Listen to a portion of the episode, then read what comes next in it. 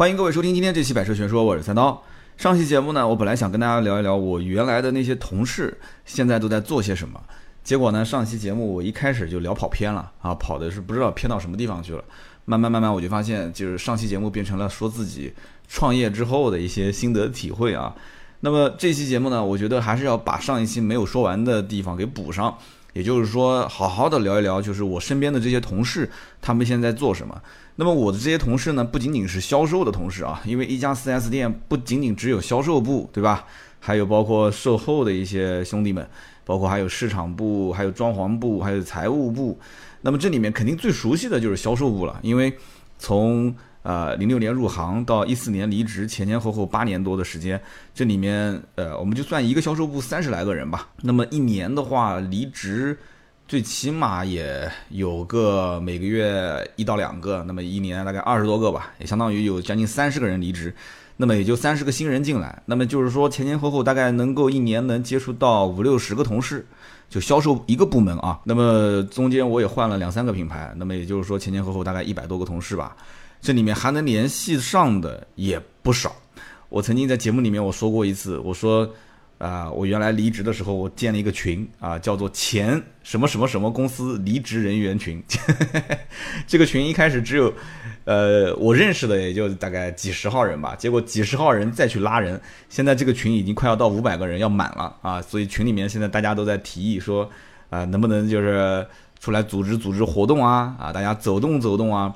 这个离职人员的群里面，从总经理啊到财务经理。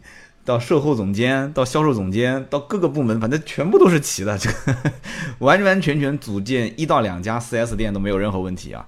所以呢，后来这是我的这个前任的这个老东家，然后我的前前任的东家发现我组建了这么一个群，结果在我的这个启发之下，他们也建了一个群，结果我进了两个我之前离职的这个员工群。因为以前我在杭州的时候呢，去参加这个阿里的一个活动，就是当时这个阿里。他们这个员工啊，离职之后成立了一家叫这个叫前程会，那我觉得非常不错，呃，因为他们的这个财务的关系，包括就是他们拿融资啊，有很多的一些投资人的关系，包括很多的一些人的人脉关系都非常的强大，所以这样的一个组织，再加上大家都以前是接受了像阿里的这样的一套。对吧？马云马爸爸的这个洗脑的工程，所以大家的这个价值观也是非常的统一，做事的风格也是非常的统一。所以我当时去杭州参加了几次这种阿里的前程会的活动之后，我就发现这种组织还是有必要的，因为大家在这个公司待了不要长，你只要待一年，其实很多的行为规范啊就非常的统一，非常的一致。就像我记得曾经听某一个节目讲说，这个大型的广告公司出来的人啊。呃，大型的公关公司出来的人，他的这个穿着、讲话的风格、做事的状态都非常相似。你可能都不用说话，你只要往那边一坐，这个行业的人可能就知道你是哪一家公司的了。所以我在汽车行业有的时候也会发现这种情况。你比方说像奔驰、宝马、奥迪的人出去，那状态和一个我也不是说看不起那些做中低端品牌的，就是确实是在谈吐的方式，包括在这种礼仪啊、穿着啊各方面。是有很大的一些区别的，这些东西呢，不一定是说这个人他从小他就是这样的一个素质的人，那不是这样子的。他到这个公司，你像我一开始在公司里面，我刚开始我说大家不要不要笑话啊，我刚开始去我们公司，我穿皮鞋，第一天就被领导骂了，为什么呢？因为穿正装，脚上的皮鞋一定是要带这个系鞋带的那种。那我呢，就这个人比较懒，我图方便，因为系鞋带的这种皮鞋很麻烦，对吧？你每次穿的时候还要把鞋带松了，然后再重新系，所以我一直喜欢穿的那个是一脚蹬的皮鞋。那么第一天去上班穿这个皮鞋就被人嘲笑啊，然后被领导就 一顿训。后来我才知道啊，原来是这样。那么包括穿衬衫也是，我以前衬衫我是从来都不烫。我根本就没有这个意识啊！你想，一个大学毕业生，他怎么可能有穿衬衫烫衬衫这个意识呢？对不对？我估计可能连电熨电熨斗都没有拿过。但到了这个体制里面去之后，那必须得烫。如果不烫的话，这是要扣钱的啊！它是有相应的处罚。他就算不扣钱，其他的人工工整整的烫的整整齐齐的，你你会说你每天穿一个皱巴巴的，上面全都是折痕的这种衬衫吗？这不可能的。所以因此那个时候呢，就这样的一套体系就。导致啊，就我的行为作风，包括到今天为止，我要到任何酒店，第二天不管是正式的活动还是非正式的活动，那我一定是要穿烫好的衬衫啊，包括裤子也是，裤缝是一定要把它烫整齐啊，一定要烫整齐。所以这就是当年的这种行为规范，它形成的一套风格，一套这种你无法改变，可能未来几十年甚至到老你都没法改变的这样的一个风格。所以你要说以前啊，在这个奥迪体系或者是大众体系挣了多少钱，我觉得销售这个东西啊，你根本发不了财的。对不对？你一个月就算能挣两万，那就给你挣三万，你一年也不过就挣三十多万，对吧？四十万，这个钱我讲的不好听，你将来如果一招要是得势的话，可能你一个月甚至一个单子你就挣回来了。所以你不要太在乎这里面的一些细节的东西。人生漫长，看一些史书你就知道了。很多人什么三十多岁、四十多岁，有的人五十岁之前他都没有发家，但是最终可能就那么一年，对吧？他说就像那个风筝一样的，你怎么放都放不上去。但是别人只要指点你一下，说你把这个线啊先放长一点，完了之后呢，你先不要助跑啊，你把线放在地上，风筝放在离你远一点的地方，你只要稍微的走两步，这个风筝啊自然就上去了。但很多人放风筝他就不是这么放的，他就把那个线放的特别短，他就生怕这个风筝跑掉啊，就可能就一米或者是两米，你他放个三米的线，他可能就认为已经很长了，但其实并不是这样子的，所以就要看有高人指点，有的时候他这个技巧啊就跟开罐头一样，你你就拿着这个罐头。以前人吃罐头都是靠砸的，是吧？但没有那种专业的工具，罐头其实就是我们现在解决很多困难问题的一个方式方法。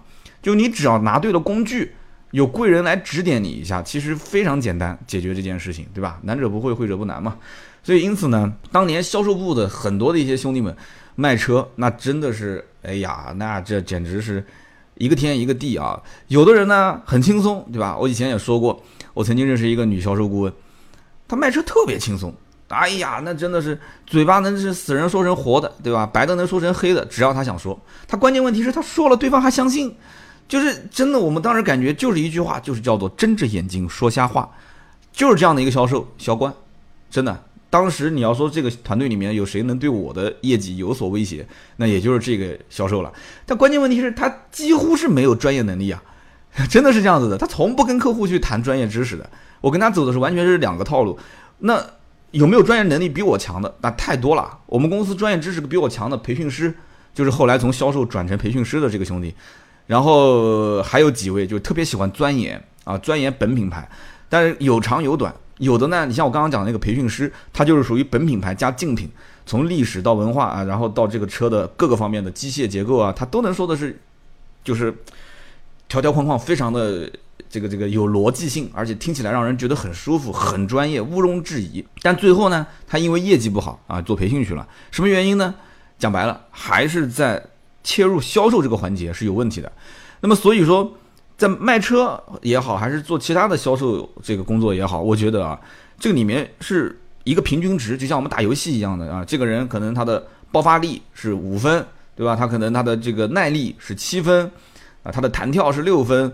啊，他的这个什么过人，他的这个射门，他的什么什么，他的各种数据，那你你会不会选一个单项非常非常强，但是其他都是短板的这种人呢？对不对？那你还是选一个相对来讲能力比较均衡的这样的一个人呢？我觉得，作为我来讲的话，我在专业知识和实际切客户订单这方面，我可能更偏重于后者。专业知识这方面呢，我也会去学。但是我发现，如果太过于专业，你开口就想跟客户去炫，有的时候你懂的东西多了以后啊，你就忍不住想跟别人去说，而且你会忍不住觉得说这些人怎么这么白痴啊，这个也不懂，那个也不懂，那你字里行间其实会透露出一种傲气，这种傲气其实我在很多的同事他们介绍车辆啊，跟客户谈判的过程中，我都能感觉得到，但他自己感觉不到，相反。那个女的销售员，她因为她知道自己的专业能力不行，所以她有意识的会去弱化这一块儿，跟就是客户去谈。如果客户要是谈到这个专业知识这一块儿，她也能简单的应付一下。如果再很专业很专业去问他的话，说，哎，这个奥迪 R 八五点二 V 十这个 V 十的发动机，将来如果我要想去提升它的动力的话，这方面我能不能去啊去去刷 ECU 啊？他可能连 ECU 他都不懂。对吧？他可能他对于自然吸气跟涡轮增压车型哪个更适合去刷 ECU，他都不知道。什么一阶、二阶、三阶的调教，他也不太理解。那这个里面需不需要跟客户去深入去谈呢？如果是前面那个就是转做培训的这个哥们儿他一定会跟客户去聊，说，哎呀，我跟你说这个怎么怎么怎么怎么弄。但是作为那个销冠的话，他就不会这么聊，他肯定会说，哎，其实买这个车没有多少人真正会去改的，对不对？买回去了，第一个是凹造型，对吧？第二个这种车型你平时会天天开吗？动力你讲白了，无非不就是直线加速吗？你最终跟别人要争取跑赛道的话，还是讲究技巧。买这个车，哎，我可以帮你介绍去哪个哪个赛道，对吧？那个谁谁谁是我客户，我都认识啊，你我可以给你打个折什么的。他很快就把这个话题给扯到别的地方去了。其实这也是一种方式方法，就不需要跟他在他需要的这个领域，就是也就是你的弱势的领域，你去跟他去去勉为其难的去。尬聊这种尬聊是没有意义的，而是把它引导到自己的这个领域。所以呢，这个当年销售能力比较强，但是这个专业知识不是很强的女孩，现在做什么呢？她现在自己据说是在做这个母婴产品的销售，说卖的还不错，就是做微商啊。上期节目好像我也提到了，我说我们以前同事销售部的，现在有卖保险的，有做微商的。那么做培训的这个兄弟呢，现在去卖保险，包括我原来手底下的几个这个销售，就是跟我一起。组建啊，DCC 网络营销团队啊，包括我以前在这个就正常展厅销售部门里面去做卖保险。那么这个里面，我觉得就去分开来跟大家聊聊几个小话题。第一个呢，就是销售的转型其实也没有那么的简单啊。我跟我们以前离职的一些朋友我也聊过，卖汽车的销售和卖房的销售。以及现在，我相信这个女孩卖保健品也不会是那么一帆风顺。这个里面有很多东西啊，它这个坑是很深很深，你根本就看不见。不要认为说啊，我嘴皮子特别溜，我就能把东西卖得好。有的时候不是这样子的，一个大的趋势它是潜移默化的。它就是它，你可能看不清楚这里面的形式是什么样，但是你进去之后，你发现你已经是深陷在这个形式当中，你是无法逆转的。我们举个例子，我以前有一个兄弟，他是在日本留学，完了之后呢，他就发现这个日本的像那个花王啊，如果有有做这个母婴的或者家里面有宝宝的，大家应该知道这个花花王的纸尿裤啊，小朋友的这个纸尿裤，呃，质量还是非常不错的。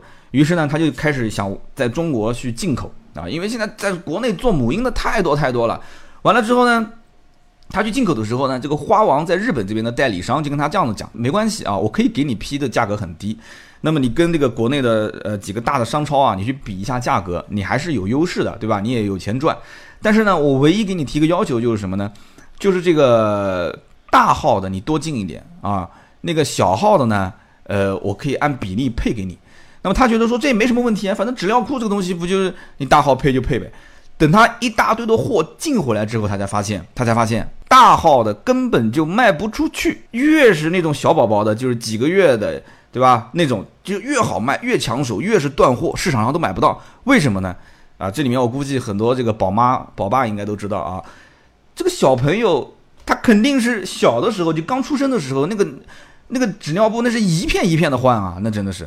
如果要稍微讲究一点的，那小宝宝，因为他他没有自制能力嘛，对吧？他要小便啊、拉拉拉粑粑啊这些，他有些有些家长可能稍微那个点的话，他可能过一会儿，他可能下面还有一泡，对吧？他 就稍微迟一会儿换。那有些讲究的，家里面条件不错的，那就是真的是非常快，一个小时、两个小时就换一片，所以那个用量是非常大的。等宝宝大了以后，这里面的频率就没有那么高了，但他不知道。他进了一堆的货，亏了好多好多的钱，这就是被人套路了。那被人套路之后，按我讲，那也不是说挣不到钱，你也可以挣啊。结果他就发现，如果说按照这种情况去，就是我不去进啊大的这个大号的纸尿布，但是我去进小号的，大号我不进，我只进小号的。对不起，别人给的价格非常的差。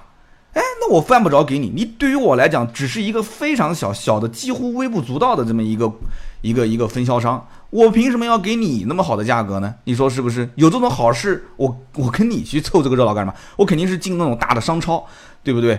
所以因此，这哥们儿当时就发现价格没有优势，客户渠道也没有优势，对吧？然后自己本来想做一个微商啊，就是想微商嘛，没什么成本，能挣到钱。结果发现根本就没有任何的这个套路能去做。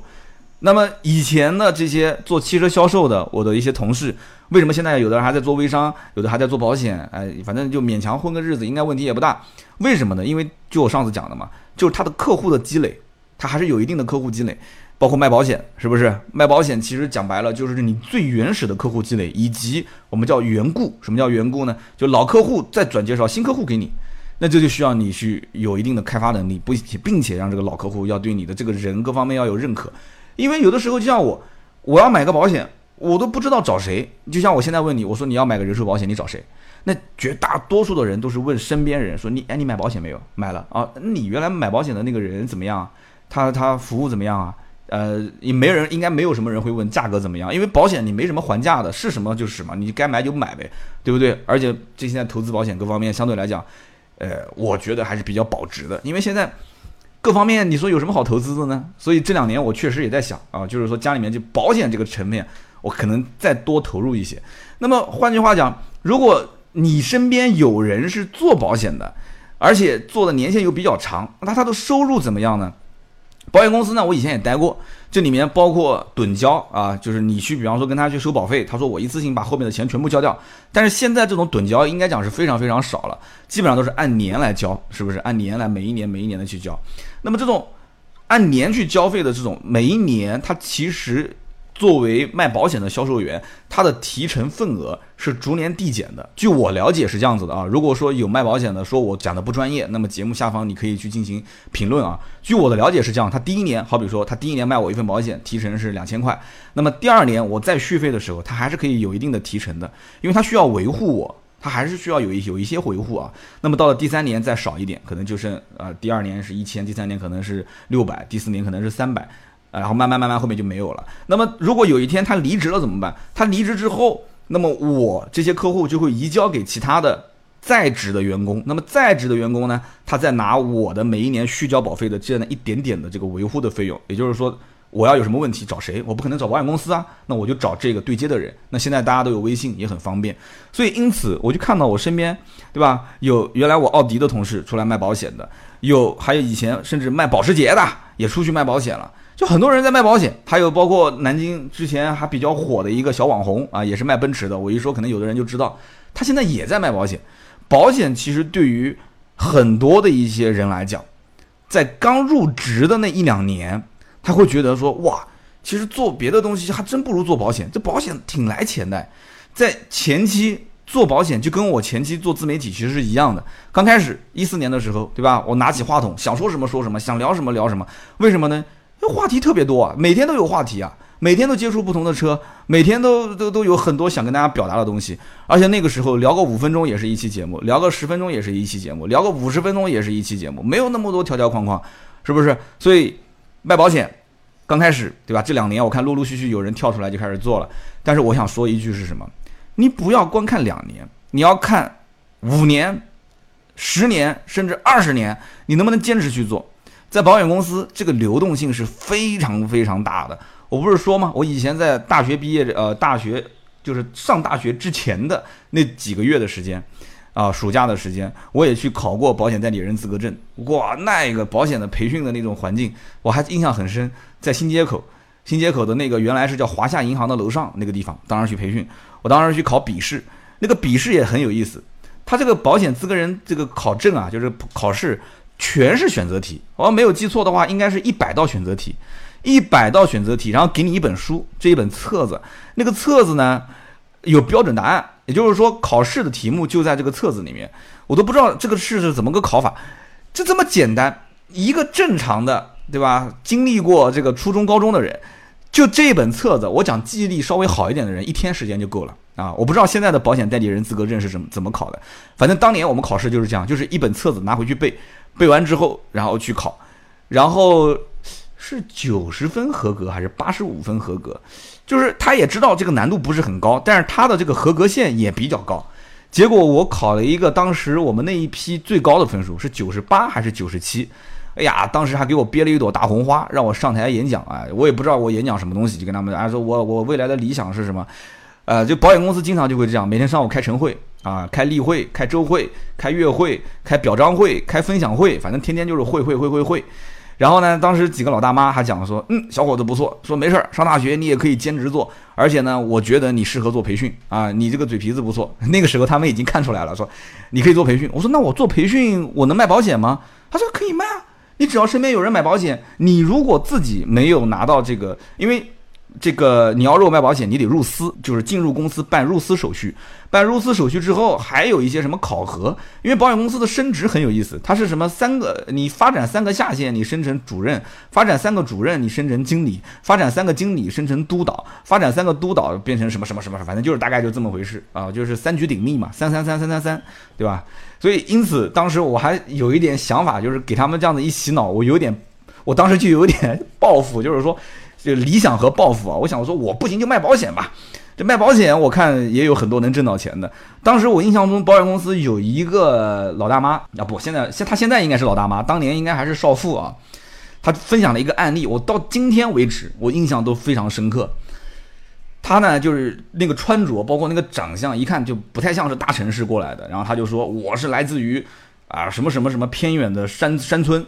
完了之后呢，我嫁给了我的老公，我的老公呢在南京打工，然后呢，他们是很早，就是他爸爸那一代就已经在南京就是定居了。那么他呢过来以后嫁给他了，在家里面就各种受婆婆欺负，然后呢，他就觉得说是他被受欺负的原因，主要就是他的经济不独立，他的经济不独立。于是这个女孩就想说，我也没什么手艺，我也没什么文凭，那怎么办呢？我去卖保险，然后就进入了这家保险公司。然后这个女的，她跟我这么讲的，她当时在会上，我印象非常深啊。他从珠江路的珠江路应该是东西走向，他从珠江路的西边一直横扫小区，扫到珠江路的东边。按他的话讲，就是末拜杀进小区，直接挨家挨户敲楼啊，这叫扫楼，这叫扫楼。现在我估计应该是看不到了，以前能看得到啊。现在我估计有人过来敲你们家门，你估计是不会开的。那除非是老小区，新小区你可能连门都进不去。他当时就是扫扫楼。一家一家的敲，然后敲完门之后，他还会带点小礼物啊，说我我我们是做活动，然后送点礼物给你，说哎哎老大爷老大妈，一般白天在家的，你想想看。白天在家的会是小年轻嘛？小年轻都出去上班了，所以因此呢，他先是从老人啊开始做工作，这老人比较没有防备心嘛，跟他们聊聊聊聊聊，然后慢慢的开始做他们家的孩子的思想工作，因为老人买保险的可能性不大，你到了一定年龄，你保险都不可以买了，是不是？跟他们聊聊聊，他说，哎，我们家孩子确实保险还没买，他就是靠闲聊。哇，那嘴皮子闲聊的功夫非常的强啊！就卖菜的大妈呀，包括这个路边的这个岗亭子的，他都去跟人聊天。他把所有身边人都当成他的客户，结果这个老大妈做的非常强，强到什么程度啊？就刚刚我说的什么主任、督导这些都已经全部都升上去了。他最后是做工作室，他的工作室当时就在，就是我说那个华夏银行啊。我上去我不是培训嘛，就是上去一一出楼梯，左手边有一个最大的办公室。就是他的工作室，而且他工作室是一个落地窗，他每天就要给我们看到他的工作室里面的状态。哎呀，他就每天就是各种忙，也不知道是真忙还是假忙，也不知道他是不是真的挣到钱了。那个时候，只要每一周开例会，只要他来，那全场那是起立啊，鼓掌那是啊。完了之后，只要他上台进行分享，那底下肯定是座无缺席，而且大家都会是就是以看偶像的那种眼神看着他啊，那种打鸡血，那真的是打鸡血，所以。有的时候啊，我在想，就是销售这个部门，你要你看这个销售部门的战斗力强不强？其实几个方面，第一个就是看他的精神状态，第二个就是看这个销售部门里面的核心人物，这个核心人物能不能带节奏。如果这家部门就这个公司的销冠，他都是有气无力的，就是那种跟人讲话也是爱理不理的，那这个团队你告诉我说战斗力特别强，业绩特别好，但是我不相信的，我绝对不相信。所以因此，现在有一些兄弟们出去卖保险了。我也没看到说这些兄弟们是不是有像打了鸡血一样的，天天在外面然后跟人聊天什么的。但是我祝愿他们的业绩做得很好啊，因为毕竟都是有家有口的。我上期节目应该也聊到这一点了，就是我身边的这些出来转型的人，到了我们这个年龄，三十多岁、三十多岁的这个年龄，因为我们都是八零后啊，因为能聊得来的基本上都是身边大概都是在八二、八三、八四、八五、八六、八七上下的，那都是三十多了嘛。三十多了，女孩子到这个年龄，基本上对吧？结婚生子，所以他们希望这个工作尽量是偏于稳定。那么其实有一些家里条件都还不错，你比方有的老公是部队的，有的家里面可能父母是做生意的，有的这个就是反正基本上两个人的收入只要混得不算太差。她就是卖车的时候跟老公两个人加在一起，一年有个二三十万吧，应该问题不大。那么现在退下来之后，那老公肯定会这么说啊，就是老婆你也不要那么辛苦，对吧？能挣一点是一点，你自己花就行了。我们家里面毕竟还有我，所以大部分我能看得到的是这样一个情况。但是我上期节目大家还记得我说过吗？就是这里面涉及到男人和女人啊，外地人和本地人的区别。所以因此卖保险的，我现在认识一个兄弟啊，他是外地，在南京，然后借了一屁股子债，买了一套房子，我不知道现在这个债还清没有。完了之后呢，人呢各方面也很本分，也很老实。而且在我的印象中，我觉得这个人情商很低，最起码他不会说话。他怎么不会说话呢？他就是动不动喜欢答应别人，好好好好好好好好，行行行行行行行，好好好好。而且他有会做那种小聪明。什么叫小聪明呢？就他认为我说这句话其实是介于有和没有之间。那么最后如果你要来找我，我就拖，拖到最后实在拖不了了，那我就说我没讲过这句话。你这不是你这不是自己找麻烦吗？对不对？我们不讲说销售。你需要说吐个唾沫就是钉子，也不至于说要到这种程度，但是最起码你在谈到钱这一方面，就是利益这方面的东西，你是千万不能以开玩笑的形式跟客户去进行讲解和沟通的啊，因为你可能觉得说我跟客户已经聊的是称兄道弟了啊，大姐大哥大家都觉得很熟，但别人不这么认为啊。就像上一期节目我聊了半天，有个人讲说，你以为你是谁啊？你不要高抬你自己，你不就是个卖车的吗？你还真把客户把把你当成什么了？你客户就把你当成是个卖车的。其实我也没怎么回他，我说对，他说包括 4S 店没有职业经理人，4S 店算什么狗屁职业经理人啊？我说对，你说的都对啊，你说的都对。但是今天我告诉你，在我创业的这几年当中，其中几个大的转折点，都是我以前的客户给到了我一些帮助，包括到今天为止啊，有经常预约说，哎，三刀一起出来吃个饭啊，一起出来这个喝个茶啊。或者说，哎，三刀最近有没有什么能赚钱的生意啊？我们沟通沟通啊。他们跟我的沟通已经完全跟车没有半毛钱的关系。那你觉得说这些人还是把我当成是个销售？那我跟这个销售没事出来喝茶干什么呢？浪费时间，这么大热天，对不对？很多人跟你是以当朋友，包括现在大家有很多人知道说，哎，这个哥们儿现在开个电台啊，没事就喜欢在上面叨逼叨叨逼叨的说一些东西。那还有一些老客户还喜欢听我节目，有的时候这些客户我都不认识他，就这么多年。名字我有时候都喊不上了。有有一次吃饭遇到一个老客户，哎，那我喊你窦超还是喊你三刀？我说都可以，都无所谓。呃，我但是我记不住他名字。我说你好，你好，你好。然后聊聊了半天，他最后来一句说：“你肯定是把我的名字忘了吧？”就说的我很尴尬啊，就是因为你报不出别人名字就很尴尬。他说我谁谁谁，然后我手机因为通讯录都有，我一搜出来一看，哦，我说兄弟不好意思，不好意思，因为这么多年，我说你胖了啊，你胖了，我只能说是你胖了，就干缓解一下尴尬啊。我说你胖了。啊，然后他说，哎，最近怎么样啊？什么什么什么，就跟我聊。其实这个里面呢，我曾经以前讲过，我说如果做销售，一个客户他连你是谁、你姓谁、名谁都不记得，那你其实是非常非常失败的。我曾经跟身边的一些人聊天，我就问他，我说，哎，你的车是在哪家店买的？好，我在在南京哪个哪个哪个店啊？哪家奔驰店？我说，那哪个销售的时候买的？我不记得了。我买车我还关心他销售是谁干嘛？买车我不关心他销售是谁，这句话其实说出来挺让人寒心的啊，真的是挺让人寒心的，对吧？最近网上又出现了一些乌七八糟的事情啊，什么什么女销售的这些事情，对吧？现在人家不关心销售是谁，现在关心销售是不是能睡，是吧？所以我觉得现在这个东西，这什么氛围这是？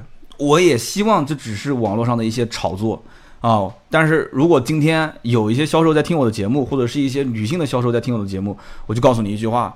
这种事情啊，不要做。为什么呢？因为圈子太小了。一旦要是做了，在这个圈子里面，我可以这么讲，你趁早还是转其他的行吧。我建议你连销售这个行你都不要碰了，因为这个里面啊，好事不出门，坏事传千里。这个事情只要一传出去，我跟你讲，没有不透风的墙。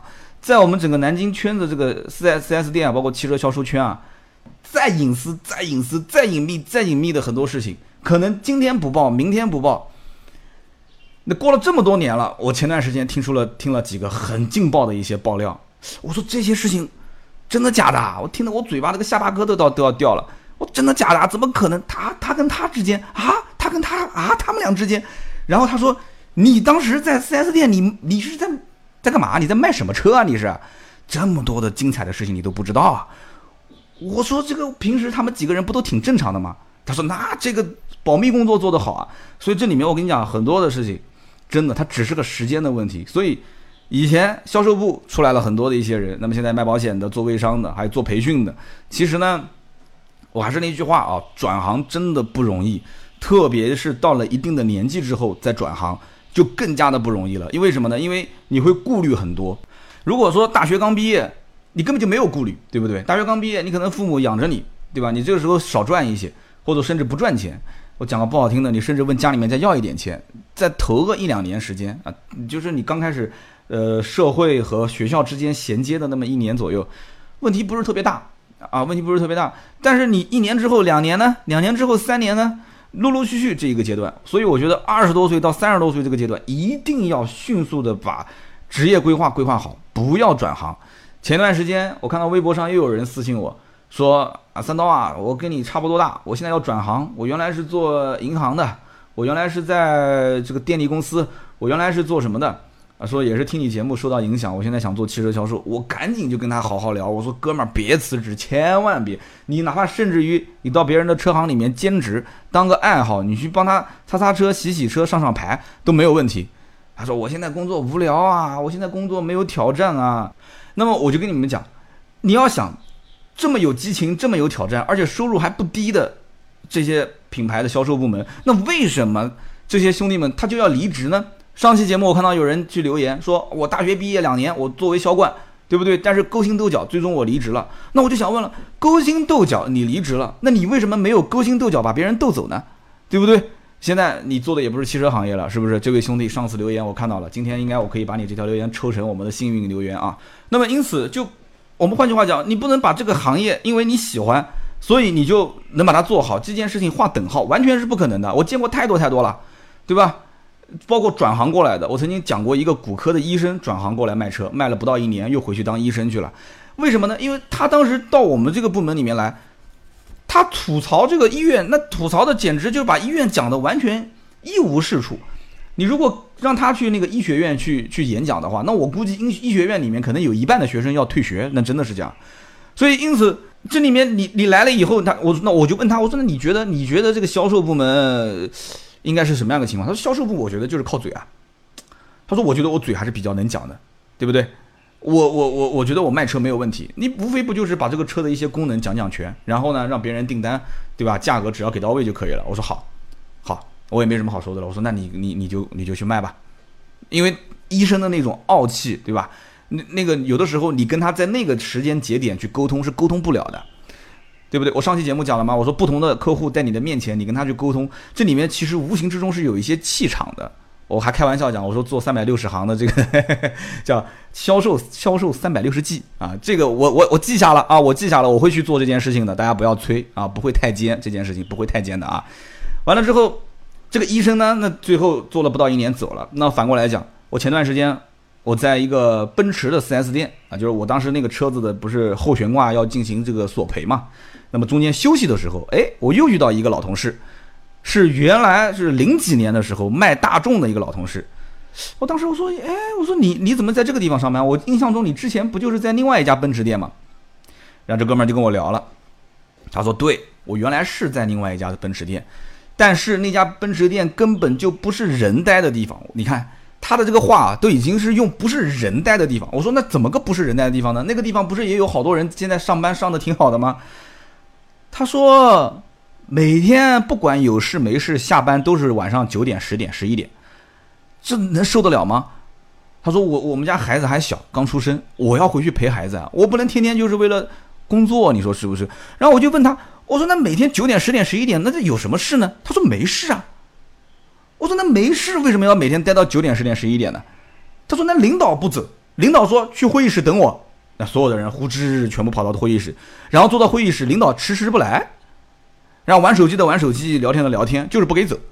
然后领导磨蹭磨蹭磨蹭磨到那个九点钟、八点半，然后过来了开会，开会又是。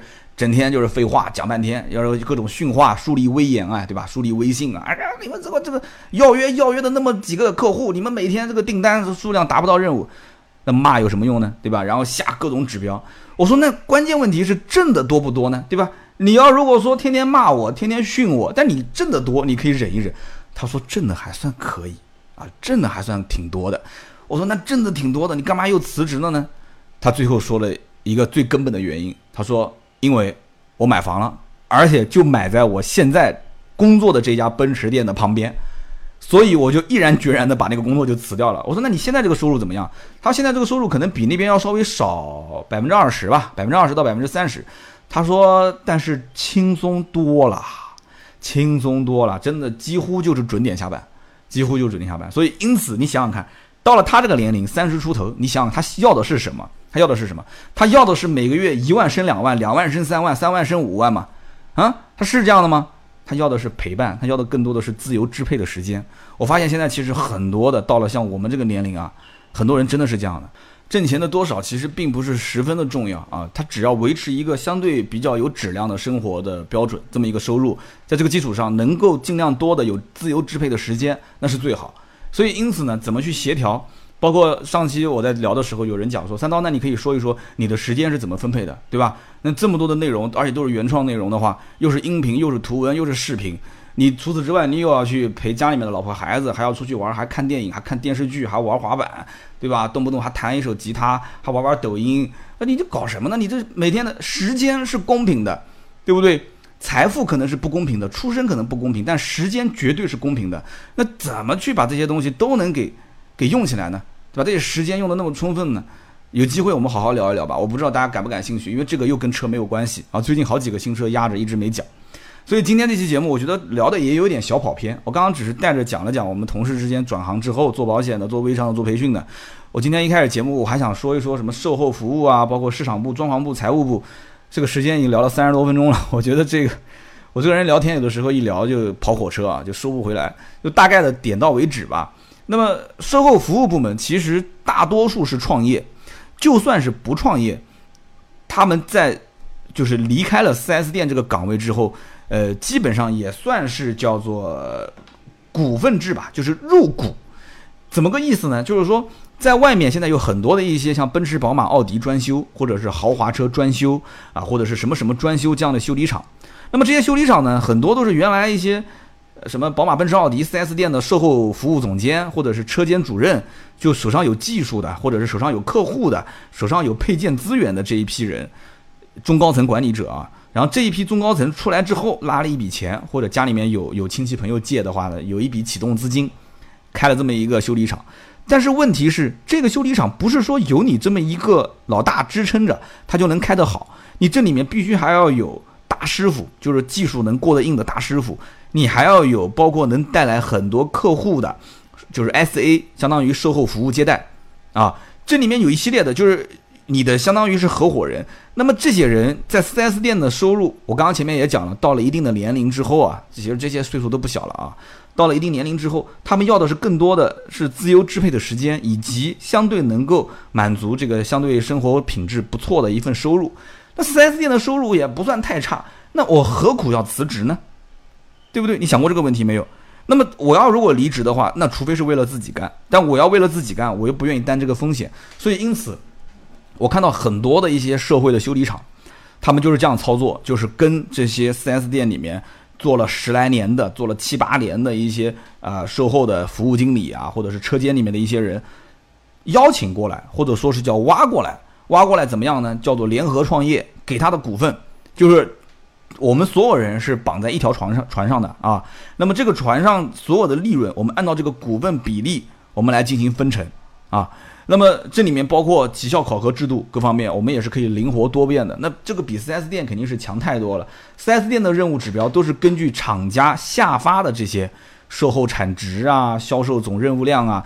那是我要自己创业，我就不存在了。我你要如果说今年整体环境不好。我去年可能挣了一百万，我今年我把指标调到八十万，那大家觉得说也没有问题，因为整体环境不好，对不对？它不像说有的这种 4S 店是每一年必须递增，我不管你市场环境好不好，我都要你去增，那你必须把递增把任务指标定那么高，那大家都挣不到钱，所以很多人就会就毅然决然的辞职，就没什么人情味儿，所以自己创业相对灵活一些。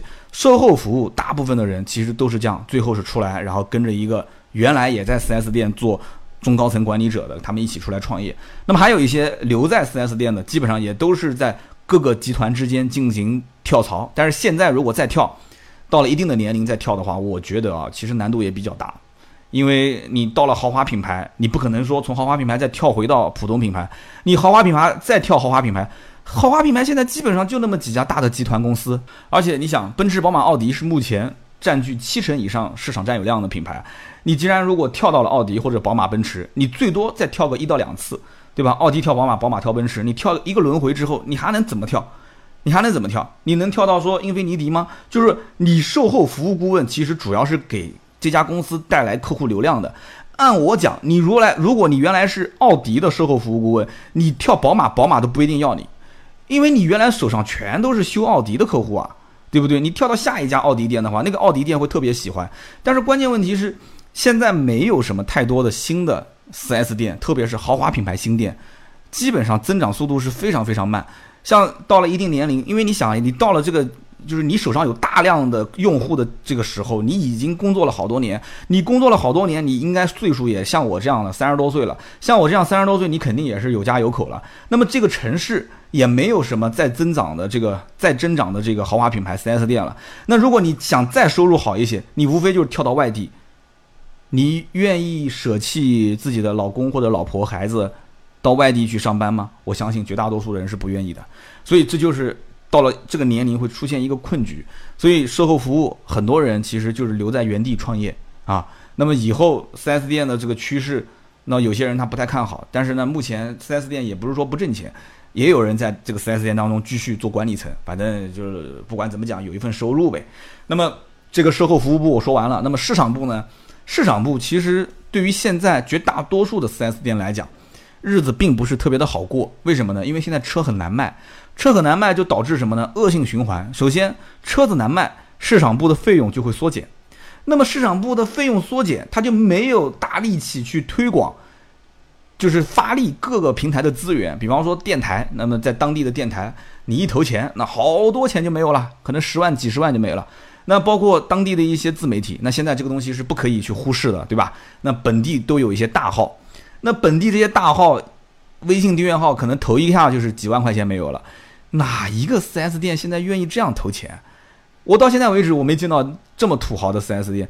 现在的 4S 店是能不花钱就不花钱，所以市场部现在工作其实也很难开展。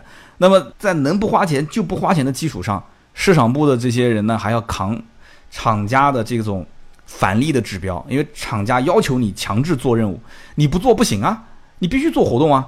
啊，那么因此怎么办呢？就造假啊，就就就是拍一些假照片，然后 P 图，P 完之后给厂家说我们做了一场活动啊，我们花了两万块钱，厂家你给我报一万块钱。那其实这场活动根本就没做，那这一万块钱不就现赚就净赚一万吗？或者说这个活动我可能只花了两千块钱，厂家给我报了一万块钱，我给厂家报两万块钱，就这就这么玩嘛，对不对？包括很多新品牌建店其实也是这么玩的嘛。对不对？也不管我们不说具体什么品牌啊，有一些新品牌、小品牌要去建店啊。我说我建店费用花了四百万，那实际上就花了一百万，厂家给你报两百万，就是建店一一辆车还没卖，就从建店这方面就挣了一百万，就是类似这样的套路很多啊，对不对？包括 4S 店二手车，是不是？明明这个月一辆置换都没有，跟厂家报说这个月置换了二十台，一台二手车置换补贴六千块，那不就是又是一笔账回来了吗？十二万嘛。所以市场部的日子其实也不好过，天天各种，要不就是造假，要不就是这个怎么讲呢？花一点点小钱，想要有非常好的效果。所以身边如果有一些朋友知道那个像团车网，有人知道吧？团车网，团车网，反正就从我身边的一些例子，我了解到，就吃了很多 4S 店的亏。什么亏呢？就是 4S 店做活动现在是很聪明，我先不跟你谈费用。你先把人带过来，然后根据你带来的人的数量，就是到店量以及最终的成交的数量，我再按照这个比例给你钱。也就是说，你先投入，把客户给我带进来。好比说一个人头两百块啊，好，那我就给你，给你按照这个标准。那这样容易造假，这样容易造假。你上网五十块钱一个人头，你找一些闲闲得慌的一些人过来充人头，那不就一个人挣一百五嘛？就有一些卖鞋的，有一些商场开业，他喜欢找这样的人啊。但是 4S 店他也很聪明，我最终其实跟你核算的是成交量，那核算成交量也没关系啊，我前面筛选一下不就行了吗？对吧？团车这些很多叫做团长啊，团长就帮你筛选，也很辛苦。筛完之后到店的客户最终成交，4S 店说对不起，我还是不能给你钱。那人家就问了，你这不是耍赖吗？你讲好了，我带来的客户成交了，你给我钱。4S 店说你不要着急，我告诉你为什么我不给你钱的原因。他把这个系统打开来，把手机号码一敲，他说这个客户啊，我们的销售三个月前就已经接触过了，这是我们的跟踪用户，这是我们的潜客，不是你带过来的。所以因此，我跟你说啊，全国各地。因为这种活动啊，扯皮的太多太多了。那这些人又不能天天找总经理，那怎么办呢？只能去找市场部的经理。所以我知道有一些部门的市场部经理，其实都是实在是被烦的受不了了，就辞职了，不干了，回家当全职太太。很多市场部都是这个小姑娘啊，有的都是 少妇啊，都是一些美女。所以有一些人讲说，不行，算了吧，我回家生孩子去吧，我我我不干了，这苦了半天也挣不了几个钱。市场部的工资。相对来讲还是比较透明的啊，但是市场部做活动的一些费用它是不透明的，啊，这个就不能再展开深入的聊了啊。那么这是讲市场，那么再往下就装潢部，装潢部要看是什么样的级别，装潢的小工人的话，有的时候流动性比较大，像贴膜的、做真皮座椅的、改导航的，那么这些小工很多都是外地的，那是其实我觉得也也蛮辛苦的，但是呢，毕竟你得要有人干活啊，所以很多这些就是。实际操作的这些工人呢，他比方说这份工作，哎，感觉好像做的也不是特别如意，可能身边某一个熟人介绍一下，他就立马打个辞职报告，甚至连辞职报告都不用打，就跟老板说一声，老板，我明天我不来了。啊，老板说啊，行，我知道了，他就去别的公司去干了。那么这一部分人，我觉得啊，如果今天听节目的有这样的一些，我觉得自己的理想和规划稍微放长远一些，不要到处跳。任何一个能当老板的人，他一定是有他的可取之处，你要去看他的进货渠道。他跟客户的这种待客之道，他的公司的经营方式，他的整个的资金流量、资金的比例啊，你看他的整个的运作模式。如果这家公司蒸蒸日上，你可以跟着老板多干几年，等你手上真的有客户了、有技术了，出来单干也不迟。所以很多人很着急呀，啊，动不动就想出来创业。装潢部出来的，我见到的创业比较成功的不多，真的不多。在南京，要不就是做专修。啊，就是专业的车辆改装，我见到有几个，比方说宝马专修，呃，专业改装，奥迪的专业改装，我之前跟大家聊过嘛，对吧？张老板专业的奥迪改装，呃，日子过得也不错啊，因为他手上基盘客户很多啊，而且他的进货渠道很很牛叉。为什么这么讲？都是奥迪的原厂的配件，你想，你你正常人能搞得到吗？而且他的这个奥迪的原厂的程序还要通过这个系统，就是奥迪 4S 店系统内部。去进行替换，所以为什么我有一次采访他，他后来这个跟我录音，纠结了半天，最后说，哎，算了，你还是不要播了。后来我把这个录音给删掉了。就这里面涉及到很多一些灰色的东西，那这些东西就涉及到你得要在平时工作当中啊，你要去打好自己的人脉啊，包括人脉怎么去积累。以后有机会我跟大家也可以聊一聊这方面，我觉得还是有经验可以跟大家分享的。然后呢，包括你的这些技术怎么去迭代，怎么去更新。那么这是装潢部、财务部。呃，财务部是一个很有意思的部门，我们俗称叫财神爷啊。财务总监是财神爷，财务部门呢，看似这个部门也没什么前途，就是说反正拿份死工资，每天反正就是朝九晚五，对吧？有的时候偶尔加个班。财务部门，我记得我们原来公司里面几个姑娘年纪也都不小了，还是单身，啊，这个黄金圣斗士啊，但是呢，人都特别好。完了之后呢，也平时，呃，你除了上下班能看到他们，反正白天基本在公司是见不到的。财务部门离职率是应该讲整个公司最低的，因为也没什么勾心斗角，你把本职工作做好就行了。最多也就是股东之间可能需要你在这个账目方面啊有一些私人的操作。财务部门呢也没什么说能够这个非常大的上升渠道，或者是收入有什么非常大的一些变化。这份工作我觉得就是适合。啊，真的是适合养老啊！这份工作可以一做就做很久很久很久。那么财务部呢，我也很少看到说，呃，有不同的公司之间来回跳槽的。我到今天为止回到原来公司，我看财务部那些人还是那些人，这样没有什么变化。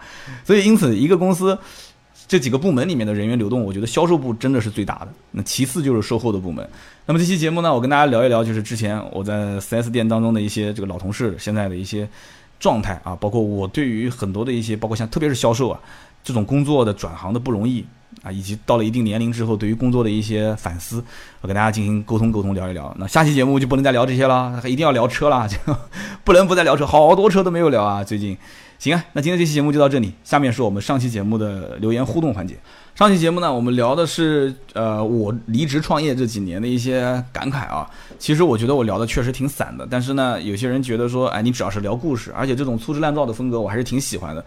呃，今天这期节目真的是就比上一期还要粗制滥造。因为今天这期节目，我本来想列个提纲的，结果呢，哎，这个东西讲自己的故事列提纲，我觉得好傻，所以又随嘴聊啊，随口聊，所以聊的呢可能比上一期还要散，对不住各位老铁。上期节目呢，我们聊的是就是我离职创业这几年的一些感悟啊，呃，其实这个里面。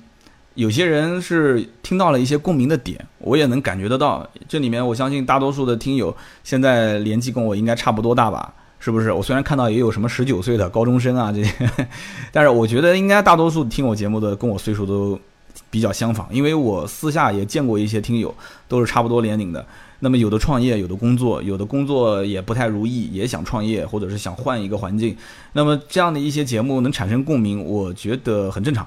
很正常，下次有机会我可以再跟大家聊一个话题，就是，呃，现在在自媒体这个行业里面，其实也有很多大家觉得表面光鲜，但其实并不是十分如意的人和事啊。我知道你们特别想听，是不是？因为我一讲说有一些表面光鲜，大家就开始想啊，是谁谁谁谁谁。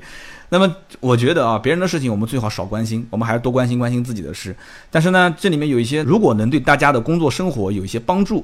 我是可以去进行分享，因为不仅仅可以聊车嘛，百日全说其实可以有很多的话题的延伸，对不对？那么我上期节目看到有一位叫做康品风格强顶啊，这个哥们儿，他说三刀，我就是你说的那个浮躁的年轻人，我自以为自己很聪明，其实太年轻。几年之前啊，我在雪佛兰的 4S 店做过半年的销售，前两个月呢我是备资料，最后两个月呢是销冠，后来我就离职了，就非常厉害啊，六个月的时间，两个月备资料。两个月上岗，两个月变成销冠，然后呢？他说为什么呢？因为这个整个团队啊勾心斗角，我经常被同事和领导吃套路。谁叫咱们是没关系呢？我资历又比较轻呢，汽车销售不好当啊。然后下面一个叫默默的人说：“这种情况普遍吗？”啊，他问这个情况普遍吗？我我猜估计应该是想入行或者是刚入行。说实话，这个普这个情况普遍不普遍？我这么跟你讲，有人的地方就有套路。我也不说什么有人地方有江湖，有人的地方就有套路，有利益的地方就有套路，这是绝对不会变的，绝对不会错的一个真理啊！只要是有利益的地方，有人的地方，它一定是有套路的。那么这个里面，你说因为勾心斗角，经常同事领导让你吃套路，然后六个月你就离职了，那我只能讲你这是逃避，那就是逃避啊！那我在奥迪从进去的第一天起，我就知道这个行业，你别说奥迪了，我在最早去卖荣威的时候。我曾经跟大家也聊过这个故事吗？老员工欺负新员工，明明自己该擦车不擦，让我擦；明明自己该洗车不洗，让我去洗，对不对？明明自己这个应该去把仓就是仓库里面的四呃就是客户买的这个车开到装潢部，他不去，要让我去开，让我去洗车，让我去擦车，我觉得没关系，这不就是多付出点劳动吗？可是你让我去仓库开车开到装潢部，这个是要担风险的，为什么呢？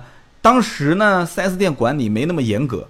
那个时候说白了，很多车它是没有保险、没有临牌，是违法上路的。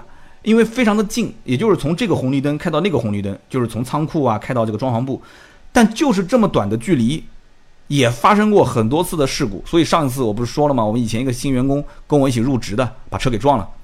这件事情老员工让我去做，他难道不知道风险吗？他知道风险，他为什么要让我做？就是因为我资历比你老，我就是要使唤你，没有什么为什么，对不对？这还算是明着的套路，那暗着的套路就太多太多了，各种坑给你往里挖。那反过来讲，那怎么不长记性呢？对不对？你吃了这个套路之后，你下一次他再来去套路你的话，你不能反套路嘛？这里面有一千种一一万种方法，人的这个脑袋瓜子是聪明的，也可能呢，你根本就不愿意去跟这些人勾心斗角，对不对？你觉得汽车这个行业也不是自己所真的就是长期以往要干的这个行业，你也不是特别感兴趣，对不对？你可能也觉得说这个收入各方面也没有卖墙顶来来得快啊，可能你自己都是自己在创业，我也不知道你在做什么啊，所以呢，六个月的时间你体验了一下生活你就走了，但是我要告诉你。如果你现在是在这家叫什么强顶公司打工的话，你不是老板的话，那我就要反问你，那你是不是在这个公司里面就没有套路呢？一定不是的啊，这个套路它肯定是必然的，任何地方只要有利益有人，它就一定有套路。好的，我们看下一位听友的留言啊，下一位听友的名字叫做我用 Python 是吧？就是 P Y T H O N 啥巨蟒大蛇是吧？他说我呢是一零年大学毕业去了阿里。扛了七次双十一，我的天哪！他说我今年啊离职加入了创业团队。其实创业这件事情，绝大多数人是九死一生，就跟三刀说的一样，不能靠一腔热血或者看了几个视频就出去创业。我们目前的团队内部八个合伙人，最差的也是从滴滴出来的。他说目前呢，呃，我们各自领域的人脉和影响力都是有一定的水平。那么起码前期我们的人和钱都是不缺的。我年初离职的时候呢，就有几个小伙伴要跟我一起过来，我没有同意。啊，因为拿着阿里的投资，我一走，马上就开始挖阿里的墙角，我怕是名声会臭了。即使这样的话，我们几个私下开玩笑，如果我们创业的这个公司要有一天完蛋了，我们再回到原来的公司，那还会要我们吗？说实话，大家心里面都没有底，因为身边创业的人多了去了，多牛的人也有失败的，像陈维，陈维就是滴滴的创始人啊，陈维那种个例实在是太少，所以前期多积累资源和能力，一腔热血怕是头破血流。感谢这位听友的留言啊，这位兄弟应该是刚刚创业不久，但是通过这段留言，我看到一个不太好的信号，就是你其中有两句话，一句话是说我们现在前期是不缺钱也不缺人，那么另外一句话就是说我们现在目前都是阿里出来的，然后，呃，最差的也是从滴滴出来的。这两句话当中，我觉得是充满了自信，而且充满着就是对于创业的困难的一个低估，我觉得。每个人只要创业刚开始拿了一笔钱，然后又有一些这种啊，相对还是各个行业比较优秀的人才聚集在一起，肯定是会有自信心爆棚的这种状态。然后对于自己的创业的这个理想啊，永远就像找对象一样的啊，觉得我的未来的女朋友肯定长得特别特别漂亮，对吧？身材火辣，又会做家务，性格还好，家境也不错啊，就各种非常美好的设想。但是随着时间的推移，啊，随着一次又一次感情经历的失败，这个标准是越降越低，越降越低。那么降到最后，有的人甚至就只要是个女的就行了啊。所以这个呢，我觉得有一点点就是留言当中的一个不太好的一个信号。我我还是觉得作为我们的老听友的话，提醒一下。但我肯定是祝愿你的创业成功啊。这创业呢，除了自己的天分努力，也是需要有一定的运气，也不是说一堆的特别牛叉的人聚在一起，他就一定能成功。当然了，如果一堆不牛叉的人聚在一起，他一定不成功，对吧？所以起码你的起点还是不错的，也希望你能创业成功。那么接下来我们再看另外一位听友啊，这位听友的名字很有意思，他叫做这个果果黑。然后果果黑说，我大学毕业当了几年老师，然后呢，我又接了家里面的生意，现在算是一个老板。我的老婆是个医生，而且是心理科的。我们一家人如果过来找三刀买车，三刀你应该如何应对？然后我说我是贵式服务啊，这是开玩笑啊。这个呢，我真的可以稍微的展开聊一下。如果真的遇到这样的一个家庭，我觉得是这样的：首先我要判断。这个家里面是男的说了算还是女的说了算？这个很简单啊，稍微聊一下，看一下细节，对吧？就你是不是帮他拎包？讲话的时候，女孩是不是经常插嘴？然后男人在讲一些关键性的话题的时候，眼神是不是总是往女孩这边瞟啊？老是往那边瞅？那么这些细节，我就能判断是出，就是背后应该是女的做。主动权、决定权，还是说这个男的讲话气场各方面基本上是不需要女的插嘴，女的讲两句，男的又插过来。那这种，那如果是你做决定权的话，通过你的经历，我觉得我跟你之间是能沟通的。为什么呢？你看啊，马云就是当老师，然后出来之后创业的。所以你看做生意做那么大，老师其实创业有几个先天性的优势。首先一个呢，就是老师一般都比较能讲。那么其次呢，就是老师在能讲的前提条件下，他是会有准备的。老师一般都是先备课，然后再讲课，而且老师一般都比较喜欢钻一个行业，就是钻一门功课。那么再一个呢，老师的这种气场，其实在做生意的时候很容易影响其他人。所以呢，因此这个老师谈判能力啊，包括他的这个团队的动员能力啊，包括他的这个预判的能力，包括这个行业的研究的深度，我觉得都对他的这个事业是有一定的影响。就是在成功的方向，我觉得概率更高一些。那么这种老师转成生意人。他又见到了社会上的人情冷暖，啊，各种套路，所以因此他的情商，他的这种换位思考，就是同理心也比较强。所以如果是你跟我之间进行交流买车的话，我相信我们俩应该能成为朋友，我们俩应该能聊得比较好。但是你夫人呢，她是这个医生，而且是学这个是是是心理科方面的，对吧？工作是这方面的，那她应该特别讨厌我这样的人，为什么呢？因为我这样的人呢。就看上去就很精明，然后呢，讲话又能说会道的，这个心思看上去又是比较的这个心眼比较多，就是我这种人很明显就是吃不到亏，就也占不到我的便宜。就是我这种人，我肯定是吃不到什么亏的。你想占我的便宜是很难的，都是我占你的便宜。所以你夫人看到我这样的销售会比较反感，就是她可能会警戒心比较强，嗯，不太会愿意在我这样的人手上订车，总觉得好像我在宰你们啊。那么建立不了信任，那自然我跟他之间也不可能促成订单。所以，如果是你夫人这样的一个状态，呃，我可能会换一个销售来接待，我会找一个我的小徒弟啊，或者是我的同事。那么心思相对来讲比较这个纯纯正一些，就是应该怎么讲，就是心思单简单一点的这种，讲话各方面木讷一些的，然后各方面感觉呢就是有点反应迟钝一点的，你夫人反而会觉得这样的一类销售，就会他会有一种。就是我感觉就把你当成一个透明人，这样一种感觉。就你说什么，我觉得其实我在占便宜啊，我在套你的话，我都得到了我想要的结果，啊，跟我预判是一模一样的。那这样的话，你夫人可能顺理成章就把车给定了。所以因此呢，就要看什么样的人，我也不一定说什么客户我是百分之百都能搞得定。那我也有搞不定的客户，就是你夫人这样的，其实对于我来讲。就算是比较难搞定的这一类客户，因为他看的，他自认为啊，有可能他并不是看得很透，但是他自认为看得很透。因为心理科的这些医生，有的时候在判断人的一些啊言谈举止、表情、动作各方面、语音语调，他会做很多的一些预判，而这些预判是不是很准呢？如果你的夫人在社会上有过就跟你一样的这些经历，有创业啊，接触了很多人啊，然后。啊，阅人无数，而且各种判断都很准的话，也做过自己的企业啊。如果是这样子的话，那我服。但如果仅仅只是在某一个专业，就是对于一个人可能心理上出现一些疾病，啊，抑郁啊，或者是怎样，因为我也不是这方面的专业，我就不多说了啊。就是这方面他在辅导这些人的能力方面很强，那并不代表说他去买车，那他能把这个销售给看透。我 我不认为啊，因为我觉得各行各业有他自己的一些门道，所以。你们两个人来买车，你搞，如果是你决定，我搞定你；如果是你夫人决定，我换人，大概就是这样。好的，以上就是今天节目所有的内容，感谢各位的收听和陪伴。这听到最后真真的是老铁啊，又是一个多小时。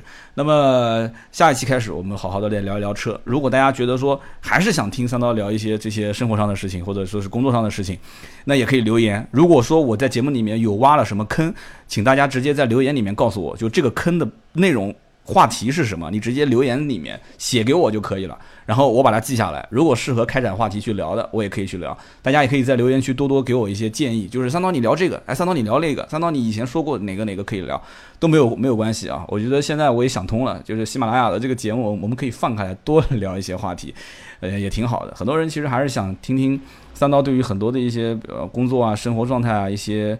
呃，反思是不是跟大家一起探讨探讨？好的，以上就是今天节目所有的内容。那么读到留言的兄弟姐妹呢，也可以通过喜马拉雅的我的头像点进去之后私信我，呃，留下你的姓名、电话和联系地址，由芥末绿赞助的价值一百六十八元的燃油添加剂赠送给你。好的，今天节目呢就到这里，我们下周三见，拜拜。